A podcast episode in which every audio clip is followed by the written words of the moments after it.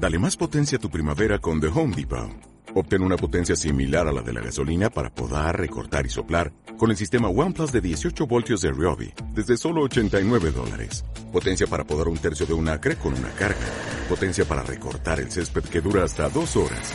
Y fuerza de soplado de 110 millas por hora. Todo con una batería intercambiable. Llévate el sistema inalámbrico OnePlus de 18 voltios de Ryobi. Solo en The Home Depot. Haces más. Logras más. Por la señal de la Santa Cruz de nuestros enemigos, líbranos Señor Dios nuestro. En el nombre del Padre, y del Hijo, y del Espíritu Santo. Señor mío y Dios mío, creo firmemente que estás aquí, que me ves, que me oyes. Te adoro con profunda reverencia. Te pido perdón de mis pecados y gracia para hacer con fruto este rato de oración. Madre mi Inmaculada, San José, mi Padre y Señor, Ángel de mi guarda, intercede por mí. Seguimos leyendo Evangelios en la misa de tomados de San Mateo, donde se van narrando muchos de los milagros de nuestro Señor Jesucristo. En, el Evangelio de la misa de hoy aparecen dos de esos milagros. En aquel, todos en torno a Cafarnaún, lo recordáis, ¿no? el centurión, el paralítico que le traen los amigos, aquel endemoniado, bueno, en el otro lado del lago en este caso, Gerasa. Pero este es en, en Cafarnaúm, este pasaje del Evangelio. Y dice así, en aquel tiempo, mientras Jesús hablaba, se acercó un jefe de los judíos, que se arrodilló ante él y le dijo, lo primero, Señor, que nos llama la atención es que este jefe de los judíos, un judío influyente, quizás fuera pues pues del, consejo de la sinagoga, no, tuvo reparo en acercarse y arrodillarse ante ti, con esa humildad, porque venía a pedir. Y fijaros qué petición tan asombrosa tiene este hombre. Y le dijo, mi hija acaba de morir, pero ven tú, impón tu mano sobre ella y vivirá. Qué fe tan gorda, ¿no? Porque no es que esté enferma, es que ha muerto. Es como una confesión categórica. Mi hija acaba de morir. Y nosotros, Señor, también podemos decirte tantas veces esto. Mi hija acaba de morir. Mi relación con esa persona mm, está muerta. Falta cariño. Mi amor eh, a esta institución o mi amor a este trabajo pues está muerto, o mi amor a, esta persona. Aquello que era más preciado para mí, mi hija, acaba de morir, ¿no? Mi amor, por ejemplo, un amor que alguien ha tenido grande, brillante, mm, fascinante, y notar que se está apagando, cuánto, cuánto hace sufrir, ¿no? O a veces podemos decirte, Señor, mi hija acaba de morir porque, porque mi, mi, alma está como muerta, mi fe se debilita, mi amor a ti, Señor, está pobre. Aquello que era más preciado para mí, mi fe, está como mortecina. O a veces estoy literalmente muerto porque he perdido la gracia de Dios y necesito confesarme. Mi hija acaba de morir. Ese es un buen paso. Si, si, si alguno de nosotros se encuentra así, pues es un buen paso reconocerlo y decir, bueno, es verdad. Ahora bien, fíjate lo que sigue. Mi hija acaba de morir. Pero ven tú, impón tu mano sobre ella y vivirá. Te lo decimos ahora, Señor. Este aspecto de mi vida está muriéndose o está muerto ya, pero todavía sé que si vienes tú, que si entras tú en mi alma con tu gracia, si impones tus manos sobre esa parcela o ese corazón o ese aspecto de mi vida, vivirá. Qué acto de fe tan hermoso y cuántas veces lo hemos de hacer.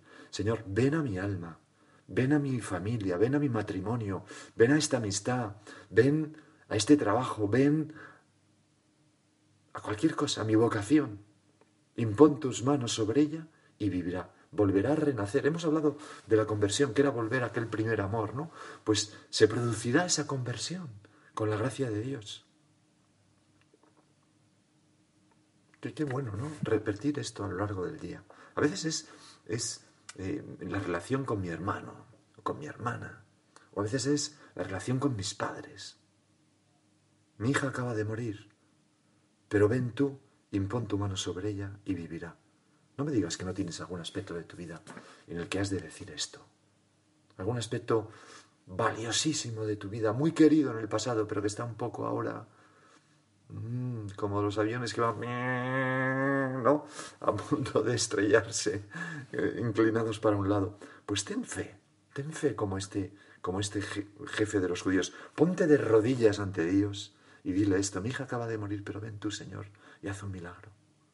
Y entonces el Evangelio dice lo siguiente, Jesús se levantó y lo siguió con sus discípulos. O sea, tú, Señor, hiciste como ese esfuerzo de abandonar lo que estabas haciendo, levantarte, ponerte de pie, quizás estabas sentado hablando con ellos y, seguiste a su casa aquel principal.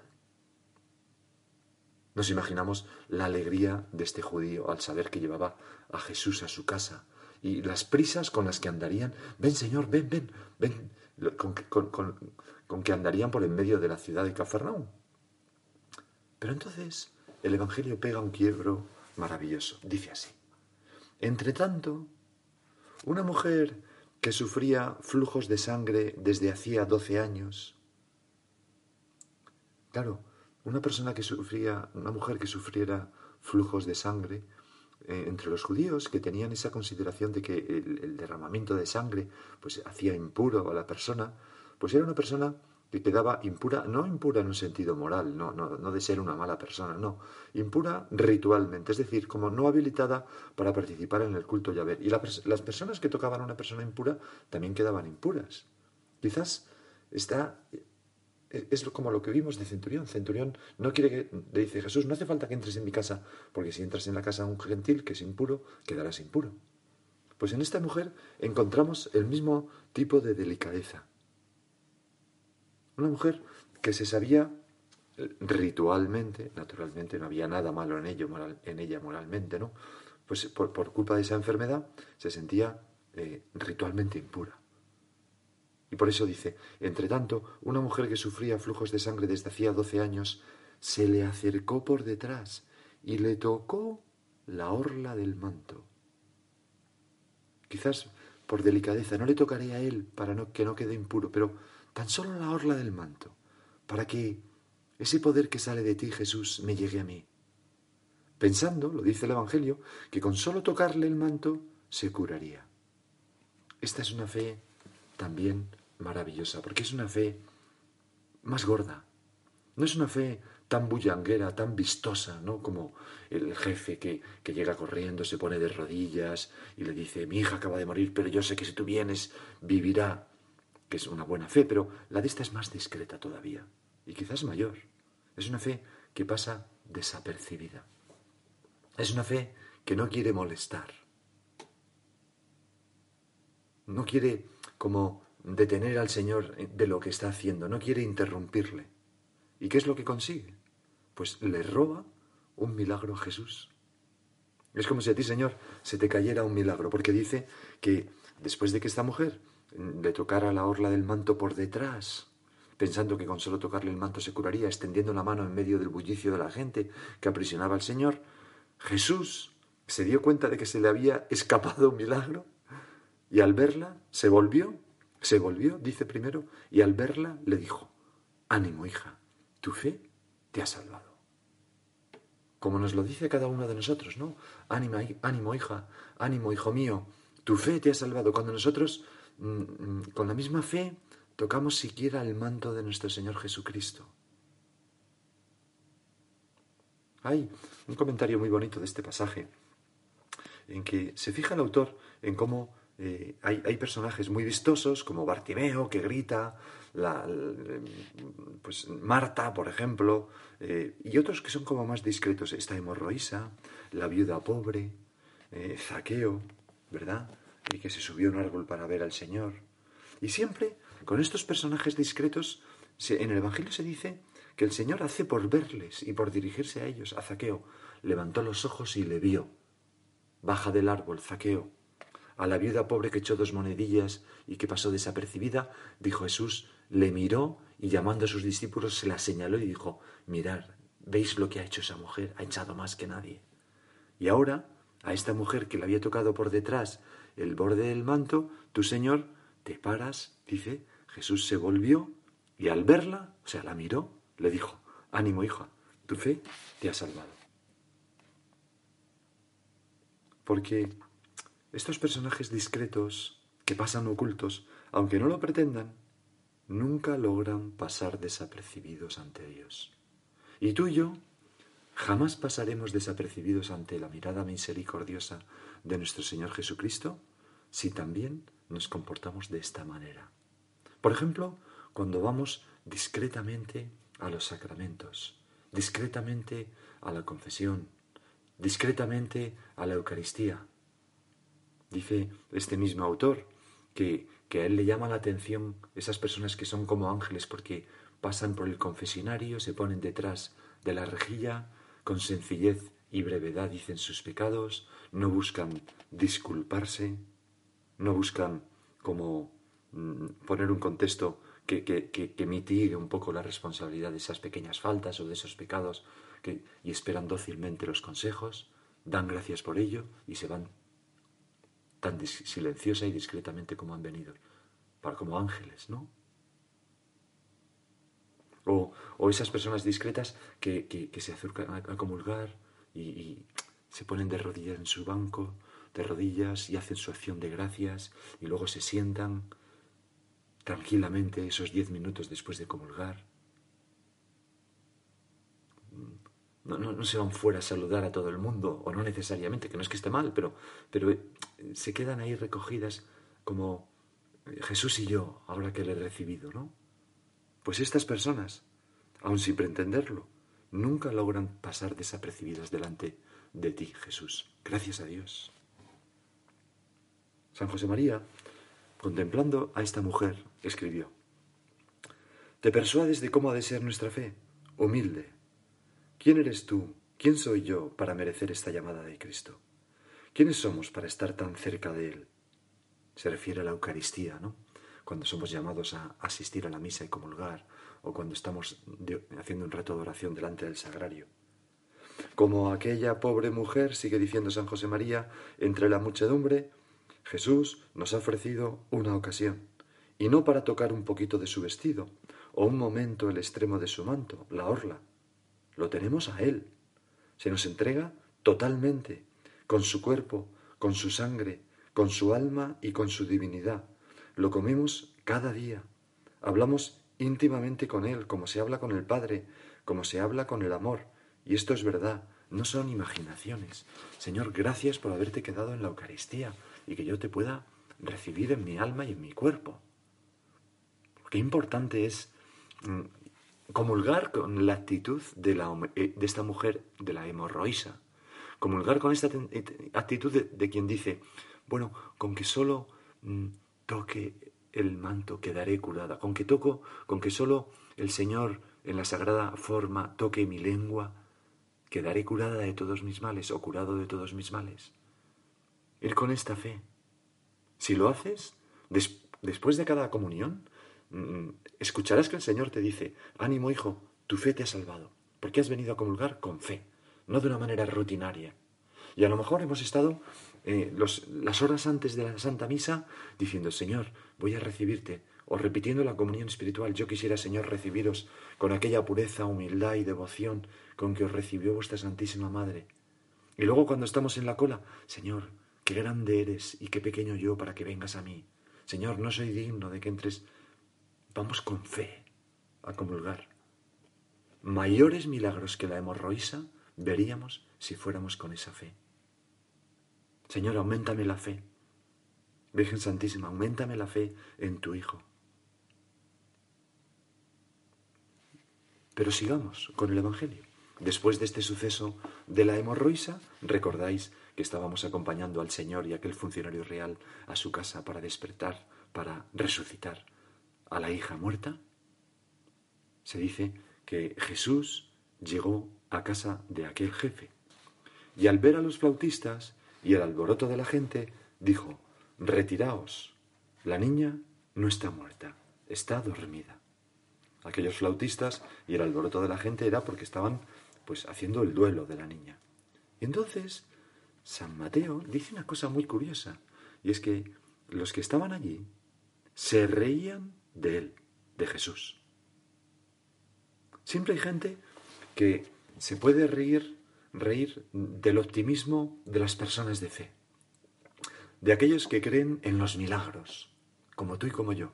Siempre hay gente que eh, nuestros esfuerzos por recobrar un amor perdido, por renovar una amistad, por renovar mm, la cercanía entre los esposos o por renovar mm, la vida de la gracia a pesar de mis muchos pecados pasados y miserias, etc., siempre hay gente que se ríen de nosotros. Porque no es que sean malos, pero lo ven imposible, porque les falta fe, porque no tienen, Señor, esa, esa suerte que tenemos nosotros. Y les parece que aquello es imposible, que no se puede vivir así, Porque fíjate que el diablo es el más conservador. El diablo es quien piensa que no podemos cambiar jamás, que nos moriremos mm, con todos los defectos que tenemos ahora y unos cuantos más. En cambio, la gracia de Dios, que es siempre nueva y siempre joven, nos dice, no, tú puedes, puedes cambiar. La niña no está muerta, está dormida, es lo que dice Jesús. Eso que te parece que no hay manera de arreglar en tu vida o en la relación con esa persona o en... No, no está muerto. Tú te creías que estaba muerto, como aquella película, ¿no? La princesa prometida, ¿os acordáis, no? Cuando le dicen, está muerto, no, le dicen, no, no está muerto, está el príncipe Hammerly, que me parece que era, ¿no? Eh, no está muerto eh, aquel hombre de la brigada brutal, sino que está parcialmente muerto. Pues algo así, ¿no? La niña no está dormida, no está muerta, perdón, está dormida, y se reían de él. Señor, que yo sea siempre muy optimista, con el optimismo de la fe, no con el optimismo que niega la realidad, no, no, no, sino que la asumimos, pero sonreímos por dentro porque tenemos el recurso a ti, en la comunión, en los sacramentos, en nuestra oración. Y contigo lo podemos todo. Un cristiano tiene que ser optimista, siempre. Incluso ante los propios defectos, ¿no? Porque contamos con la gracia de Dios. El Señor va con nos, se levantó y lo siguió. El Señor se levanta y nos sigue. Cada vez que nos levantamos por la mañana y hacemos el ofrecimiento de obras y le decimos al Señor, Señor, guíame en este día, acompáñame. El Señor se levanta y se pone en camino junto a nosotros ese día. Para salvarnos de tantas cosas y para resucitar tantas cosas muertas en nuestra vida sin la ayuda de la gracia. Cuando echaron a la gente, entró Jesús, cogió a la niña de la mano, y ella se levantó. Ahí está. ¿Cómo se levantará ese amor perdido? ¿Cómo se levantará esa relación viciada por la falta de respeto mutua? ¿O cómo se levantará pues esa, mm, esa vida perezosa que te impide hacer aquello que querías, que estás lleno de, pues, no sé, lo que sea? Cada uno puede, en fin, no quiero poner tantos ejemplos, ¿no? Porque cada uno, cada uno piense. Jesús nos coge de la mano y ella, lo que estaba muerto en nuestra vida, se levantó, empieza a vivir de nuevo. Lázaro, sal fuera, ¿no? La voz del Señor, qué poderosa es. Jesús, vente conmigo a mi casa. Vente conmigo a, a, mis amistades, a mis relaciones. Vente conmigo a mis amores. Entra en mi alma. No me dejes solo ni de noche ni de día, Jesús, que contigo lo puedo todo. Y dice el Evangelio que después de aquel milagrazo, una resurrección, ni más ni menos, no, lo nunca visto, la noticia se divulgó por toda aquella comarca. Cuando José Luis Martín Descalzo eh, escribía sobre este milagro, acaba con un párrafo que es muy, muy bonito.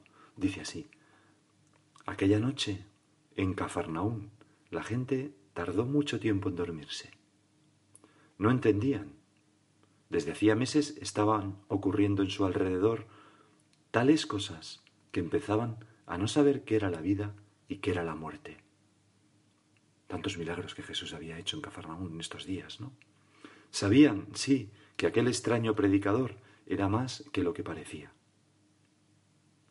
Recordaban a Elías y Eliseo y comparaban. Este hacía los prodigios con una naturaleza sorprendente y no explicaba nada. Les planteaba, les plantaba ante los hechos y se iba. Empezaban a sospechar que por sus calles caminaba alguien que era el Señor de la vida y de la muerte. Y esto les parecía tan hermoso que no se atrevían a creerlo. Este es Jesús. Este eres tú, Señor. Vamos a, acudir a nuestra Madre la Virgen, vamos a pedirle a ella que, le llegarían las noticias de estos milagros y sonreiría, ¿no? Y pensaría, ya empieza, ya empieza mi hijo, aquello que me prometió el ángel hace 30 años, ¿no? Vamos a pedirle a nuestra Madre la Virgen que nos dé una fe humilde para ponernos de rodillas ante el Señor, para ir de, por detrás, delicadamente, a tocar eh, al Señor en la Eucaristía, en, la confesión. vamos a pedirle esta fe que nos hará ver los milagros que ahora mismo nos pueden parecer imposibles y que tantas personas se ríen pensando que es imposible. No lo son. Basta que tengas fe. ¿Cuántas veces dijo el Señor esto? Hijo mío, basta que tengas fe, confía.